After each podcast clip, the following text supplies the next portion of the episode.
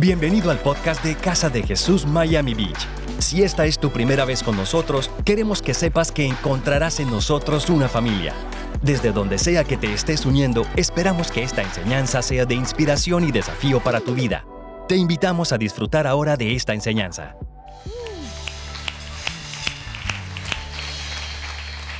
Te invito a que pueda tomar asiento un momento nada más. ¿Cuántos están contentos de estar en esta noche en casa de Jesús? Qué lindo. ¿Sabe? Esa alegría que nos genera, si tal vez es tu primera vez aquí, dice, bueno, ¿y por qué están tan alegres? Porque somos una familia. Porque nos queremos de una manera descomunal. Y porque teníamos ganas de vernos y como no nos vimos el domingo, ¿cuántos extrañaron estar el domingo aquí en la iglesia? A mí me hizo falta estaba ahí y, les ponía música a los chicos yo porque varios de los chicos vinieron a quedarse en mi casa, así que tuvimos un servicio directamente en la casa. Así que algunos quisieron dormir siesta durante el servicio, no los dejé. Pero por sobre todo, se ha generado en nosotros un corazón de familia, de cuidarnos, de saber cómo estamos. Y hay algo que nos prometimos, y es que cuando nos volviéramos a ver, íbamos a participar juntos de la cena del Señor. ¿Sabes qué? Vamos a ir al libro de Lucas, capítulo 22, versículo 19. Está hablando Jesús y está haciendo su última cena con sus discípulos antes de ir a la cruz. Está preparándose para el momento tal vez más difícil de su vida y decide comer con sus discípulos. ¿Le hace parecido algo tipo lo que vivió en los días del huracán?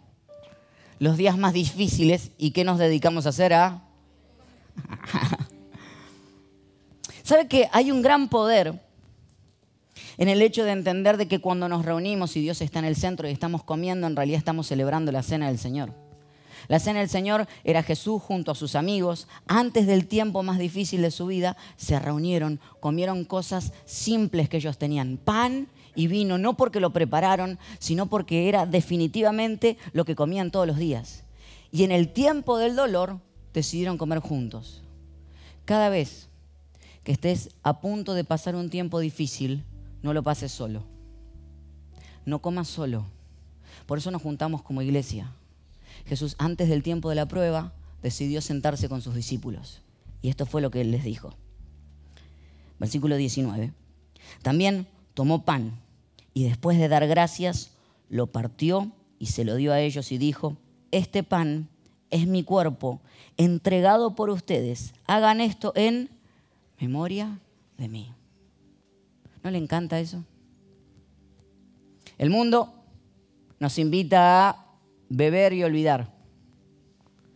Y Jesús nos invita a beber y recordar. Qué interesante que cada vez que nos juntamos como familia podemos comer y beber y recordar de que hubo alguien en esta tierra que decidió dar su vida por ti.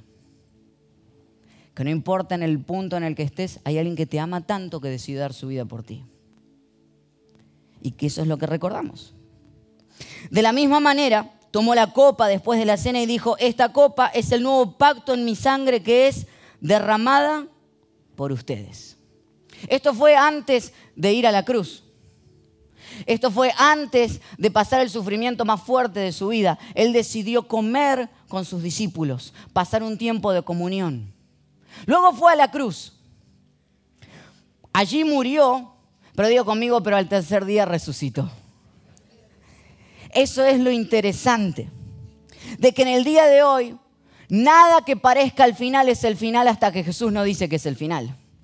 No sé qué estás viviendo hoy, cuál es la situación difícil que estás pasando, pero declaro sobre ello que no es el final, que el final lo dice Dios en el momento que Él quiera, que Él está trabajando en un milagro. En las cosas más terribles se pensaba y se cocinaba lo más increíble. Y hay algo que Jesús tiene.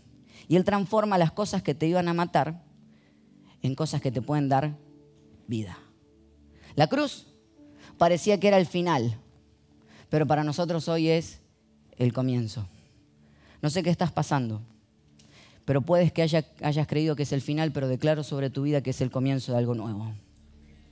Jesús tiene la capacidad de cambiar las muertes en vida. Hay personas que hoy caminan, lo hemos dicho algunas otras veces, caminan con una cruz colgada. No sé si alguien tiene en este momento una, una cadenita con una cruz. ¿Saben qué significa eso? Que ustedes están cargando en su cuello un método de muerte que utilizaban los romanos. ¿Eso es lo que usted tiene colgado en su cuello? ¿O no? Es como que hoy caminara con una silla, con una silla eléctrica colgada en el cuello. Pero Jesús tiene la capacidad de transformar todo lo que es muerte en vida. Por eso lo que usted lleva en su pecho hoy colgado es el símbolo de que Él puede cambiar cualquier circunstancia, aunque parezca de muerte, en el comienzo y en esperanza para todo el mundo. Puede darle o no un fuerte aplauso a su Dios ante las situaciones más difíciles. Y fíjese qué interesante. Eso fue en el capítulo 22. En el capítulo 23 está explicada la muerte de Jesús. En el 24 está la resurrección de Jesús. Y en el capítulo 24, versículo 30, se vuelve a encontrar después de haber resucitado Jesús con sus discípulos. Y a que no sabe qué hacen. Versículo 30. Dice que había caminado con ellos, ni se habían dado cuenta que estaban con Jesús. Y dice, luego, estando con ellos a la mesa. ¿Qué estaban haciendo? Ah, tomó el pan, lo bendijo, lo partió y se lo dio. Entonces se les abrieron los ojos y los reconocieron, pero él desapareció. Se decían el uno al otro, no ardía nuestro corazón mientras conversaba con nosotros en el camino y nos explicaba las escrituras. Antes del sufrimiento cenaron juntos. Pasó el sufrimiento y después del sufrimiento volvieron a cenar juntos hay un poder especial cuando como familia nos juntamos y nos empezamos a ver los ojos, decir, yo pasé por el tiempo difícil, pero no terminó conmigo. Dios fue fiel y estoy listo para darle fe a otros porque declaro que Dios va a ser fiel en tu vida. Mira al que está al lado tuyo y decirle, pasó el tiempo difícil, pero estamos aquí. Y Dios va a hacer un milagro en tu vida. Pasó el tiempo difícil, pero Dios fue fiel. Por eso hoy vamos a hacer eso. Vamos a cenar juntos vamos a participar de la cena del Señor juntos, declarando que estos símbolos nos recuerdan de que hemos pasado los tiempos difíciles y que hay más por venir, pero cada vez que pasemos uno de ellos recordaremos que Dios ha sido fiel y que Él vuelve a ser fiel. Quiero hacer una aclaración antes de repartir los símbolos. Es que hay personas que me preguntan si son dignos o si en la iglesia nosotros le damos la cena a todas las personas. A veces utilizan un pasaje en el que dice que uno debe analizarse antes de participar de la cena del Señor. Claro que tenemos que analizarnos. Y alguna vez alguien me preguntó, me dice, ¿soy digno? La respuesta es, no. Ninguno de nosotros es digno, ni nunca lo será. Pero eso es lo que celebramos cuando participamos en la cena, que ni tú ni yo éramos dignos, pero Jesucristo fue a la cruz, murió para que tú y yo nos podamos sentar todos los días a la mesa. Por eso la pregunta es, ¿soy digno? La respuesta es no. Y eso es lo que celebramos todos los días cuando venimos. Por eso todo el mundo se puede sentar a la mesa y comer y participar, recordando que no importa la vida que haya vivido, Él murió por mí para que yo esté junto a Él. ¿Cuántos pueden decir amén y darle un fuerte aplauso a su Dios por esto?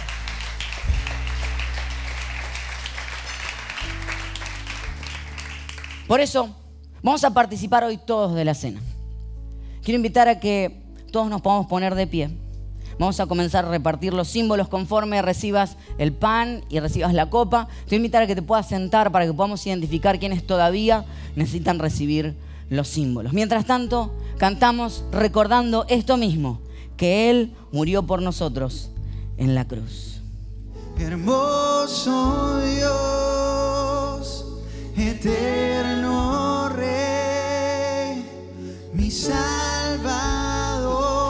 Conforme tenga los símbolos, te invito a que puedas tomar asiento para que podamos identificar quiénes todavía necesitan tenerlo. Te invito a que cantes con nosotros.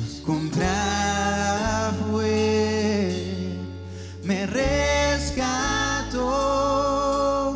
su gracia. Versículo 19 otra vez. Luego tomó pan y después de dar gracias, lo partió y se lo dio a ellos y dijo, este pan es mi cuerpo, entregado por ustedes, hagan esto en memoria de mí. Dice que tomó el pan y dice que lo partió antes de repartirlo. Porque hay veces que Dios antes de repartirte en la vida de alguien necesita romperte. Hay cosas que son demasiado duras y que Dios necesita romper esas durezas en nuestro corazón para de nuestras heridas sanar a otras personas. ¿Sabes qué es lo fuerte de la cena del Señor? Que tenemos que aprender que no hay herida tan fuerte que Dios no pueda utilizar. No hay situación que no se haya roto que Dios no pueda utilizar. Hay cosas, hay momentos, hay situaciones en tu vida que hoy no tienen sentido, pero te aseguro que Dios las va a utilizar para sanar a otras personas. De eso se trata.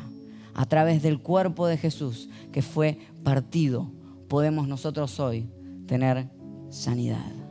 Por eso te invito a que participemos juntos del pan, recordando que cualquier dolor, cualquier situación, Él puede utilizarla para sanar a otras personas.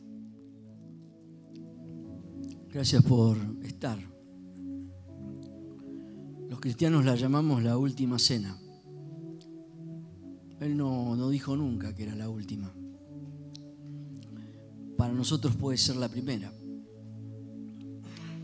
Él dijo que era la copa del nuevo pacto, un final y un nuevo tiempo. Lo cotidiano, las tormentas, los problemas, pero hay una concepción nueva en la muerte, la última y gran consagración.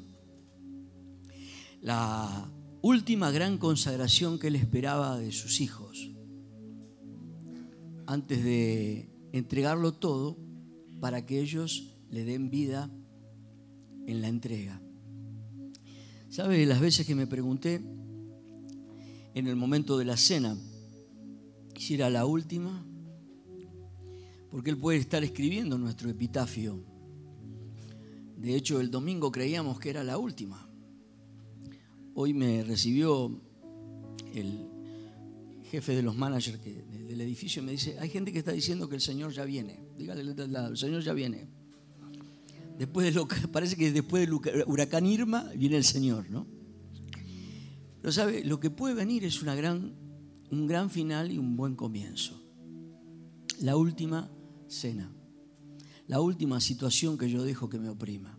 La última situación que yo dejo fuera librada al azar librada la suerte de las tinieblas. Es el último tiempo que yo paso sin la iglesia. Es el último tiempo que yo paso sin la mesa cotidiana del Señor. No dejo librada a las tinieblas nada de lo que me pasa. La última cena, claro. La última, el último compromiso, el primero. El último, la última entrega, la primera porción. La última cena y la penúltima canción. La Biblia dice que él dijo que esta era la última copa que tomaba. Dice, no beberé más del fruto de la vid hasta que lo beba de nuevo con vosotros en el reino de mi Padre. Levante su mano derecha conmigo. Diga conmigo, en el nombre de Jesús, yo declaro que el reino de Dios está completo y tú estás, Señor, hoy estableciendo de nuevo ese pacto, Señor. Gracias por la eternidad. Gracias porque tú abriste la puerta para una eternidad completa. Pero ahora la última. Señor, la última cena es la penúltima canción, la del lamento. Y ahora viene la copa de la consagración. Señor, en el nombre de Jesús. Dice, y bebed de ella todos la liberación Dice el Evangelio según San Mateo que salieron de la cena y salieron a la penúltima canción. Dice que cantaron una canción. No dice cuál. ¿Por qué la penúltima? Porque esta es la última. La última de la carnalidad. La última de la pobreza espiritual. Ahora la penúltima canción es la última, la penúltima queja que tuve la penúltima diferencia que tuve. La última cena, la penúltima canción. bebed de ella todos. Levántela, en el nombre de Jesús. Declaro hoy que el reino de Dios me trae liberación, me trae paz, me trae sanidad, me trae bendición. Abre la puerta a un nuevo tiempo. Y con este brindis yo celebro que tú ahora me acompañas de día y de noche. Y que yo declaro en esta hora que tu pacto es para siempre. Pero yo lo renuevo hoy. Yo necesitaba renovarlo hoy y beber todos en el nombre de Jesús. Gracias por acompañarnos en esta enseñanza de Casa de Jesús. Si esta enseñanza ha sido de ayuda para tu vida, te agradecemos que puedas compartirlo en tus redes sociales y dejarnos tu comentario en iTunes.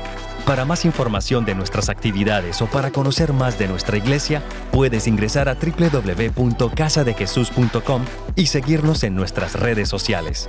Antes de despedirnos, queremos declarar bendición sobre tu vida. Que el Señor te bendiga y te guarde que Él haga resplandecer su rostro sobre ti, que tenga de ti y de nosotros misericordia, y que ponga en tu vida paz.